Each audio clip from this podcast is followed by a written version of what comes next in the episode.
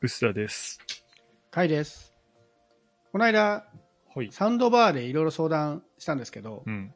結局あの後ですね、予定通りスプレッドシートで比較表を作ってしまいまして、そういうのやるとね、なんかどんどん欲しくなるんですよね。でもう、近所の電気屋さん行って買ってきてしまいました、ついに。何買ったんですか？最終的にね、JBL のバー5.0マルチビームってやつですね。で僕が欲しかった数万円の価格帯のサウンドバーの中ではもう結構高い方で、ほぼ4万円、3キュッパーとかのする。でそもそもね、この買ってみての満足感ものすごいいいんですよ。やっぱ音が全然違うから。はい。なんか普通のテレビのニュースの番組でもよく聞こえるし、それはね、ちょっとしたら慣れちゃったんですけど、いい音に。ネットフリックスでね、なんだっけな、これはドルビーとかのコンセで聞いた方がいいっていうのをお勧めされて、ローマだったかな？知ってますなんか？ネットフリックスのローマとかいうタイトルの。でそれ見てたら、はい。ほんなんかそれなんかね、ローマの日常かなんかの生活は撮ってるだけなんですけど、音が本当にすごい良くて、本当に隣で誰か生活してるのかなぐらいの生活音がすごい来るんですよね。いや、これは本当に買ってよかったなと思ったんですけど、でね、いろいろ、前回もいろいろ言ってたんですけど、このバー5.0マルチビームは、前回話してたその EARC っていう HDMI で刺さっていい音が出るっていうのと、HDMI のパススルー、HDMI ポートが入力と出力2つあるので、テレビのポートを減らさないで済むっていう、その機能があったんで、それにしたんですけど、はい。前回僕が PS5 の機能をあまり使いこなせないからっていう話をしたじゃないですか。あの今時のサウンドバーだと 120Hz に対応してない、120フレームに対応していないので、プレステで120フレームのゲームをやった時に60フレーム下がっちゃう。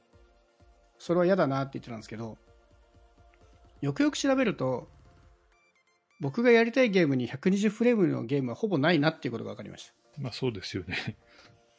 120フレームってあれですよね、大体 FPS 系が多いですよね。とかしかないですよね。うん、フォートナイトとか、そういう、すごいリアルに人と対戦したいみたいな。はい。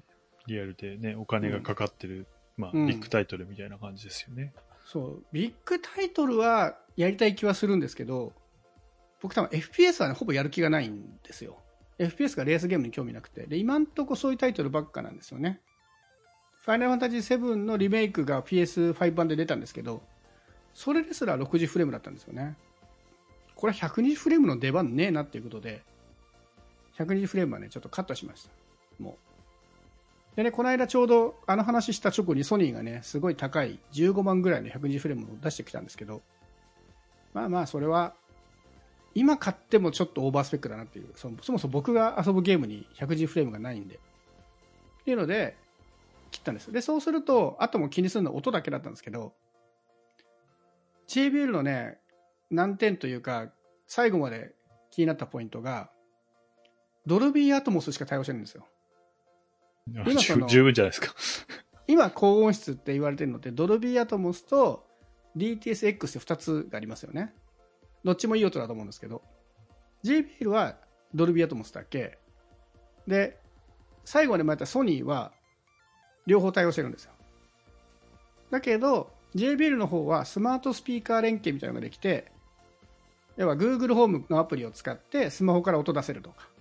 っていうのがちょっと便利なんで JB に落ち着いたんですけど買ってまたさらに気がついた事実があってあのうちの場合テレビがドルビアトモス対応しかしてないんですよ。DTSX 対応してないからじゃあもうドルビーでいいじゃんっていうので買ったんですけどでテレビから見る分にいいんですよね。あのプレステ5を使ってブルーレイで見ようとした時にブルーレイって意外とドルビーと DTS どっちかしか対応してないことが結構あるんだなってことを気づきましてそこがね、僕、ちょっとチェックが甘かったなっていう。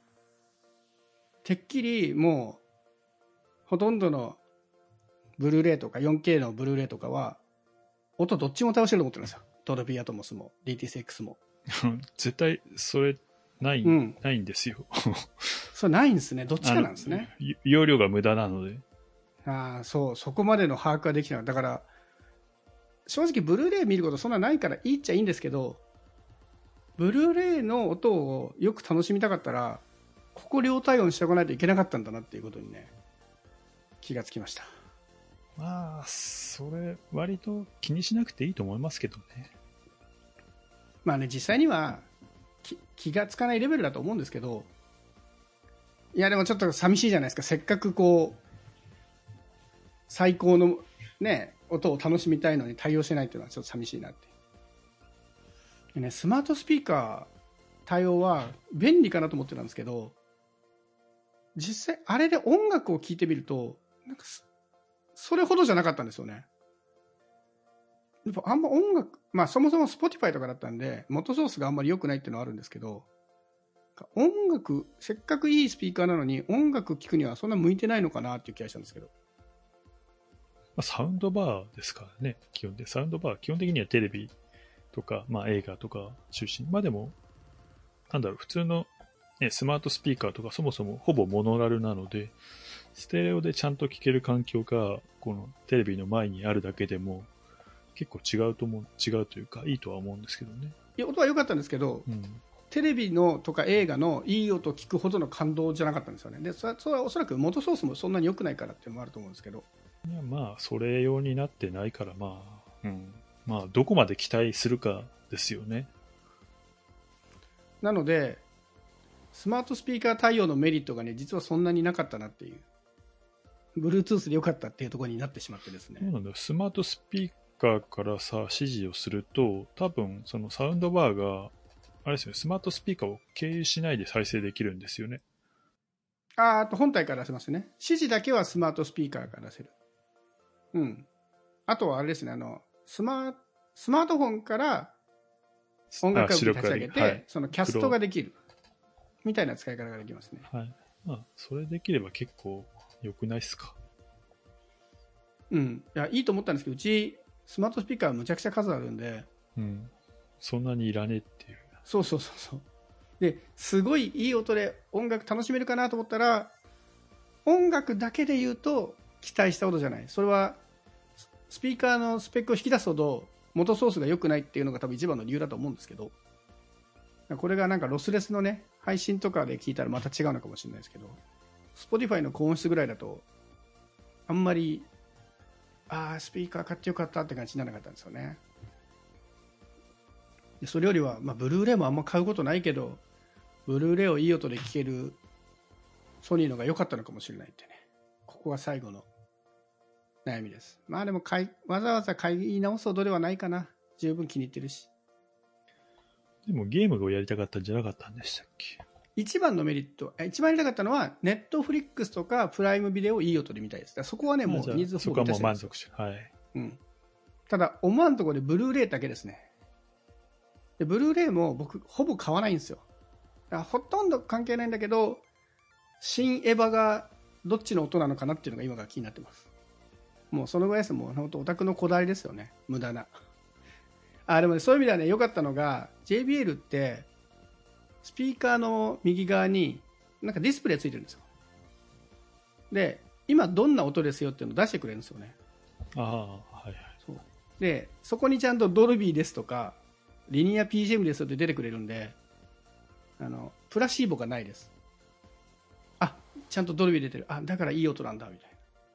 そして、別にリニア PGM で出てても普通にいい音ですね。サウンドバーすごいな。あなんか、ドルビーアトモスとかそういうブランドにこだわらなければ本当に2、3万度でよかったなっていうのはね、思います。あれ1台で本当にいい音になるな。まあでも買った満足度は相当高いですね。ここ最近の買い物の中でも相当高い気がします。僕ちょっと音の効果を舐めてましたね。別に音なんかそこそこ綺麗ならいいじゃんと思ってたんですけど。いや、こんなにもう家の中がちょっと映画館みたいですわ。本当に。音でこんな変わんだなと思って。え、あれですか、でも、ちゃんと置けました？テレビの前とか、スペース。ああ、置きました置きました。あの大丈夫でした JPL はね、結構高さ低めだったんですよね。低め？うん。うん。あんまり背が高くないやつだったんで、でちゃんと測って、置けるかどうかの幅と高さは調べてから買いました。はい。全然問題ないですか？うん、全然問題なしですあれね。ですよね。バーだけで、あの、サブウーファーとかついてこない？あ、ついてこないです。もうバーだけ。サブウーファーとか、がついてるモデルもあった気がしますけど、そこまではいらないかなと思って。置き場所がね、やっぱ、うん。どう考えても置き場所ですね。割とね、高いモデルって、あの、サブウーファーがついて音がいいですっていうのが多いので、そういうのなんか気軽さがないんで、やっぱ、うん。これぐらいの、なんかちょっとね、本末3、4転倒ですね万円と。かだと、う、うんん。のが、多分、普通にね、で、ドラマ見たりとか、ネットフリ見たりとかだと、これぐらいのせ選択肢の方がいいと思うんですよね。いやもう本当に満足度高いんですけど、最近ちょこちょこね、サウンドバーの新モデルがリリースされてるじゃないですか。だドキドキしますね。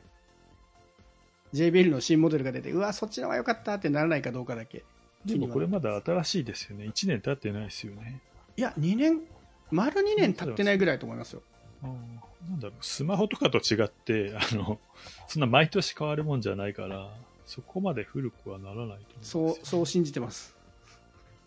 ただ出たら寂しいなって思っただけで。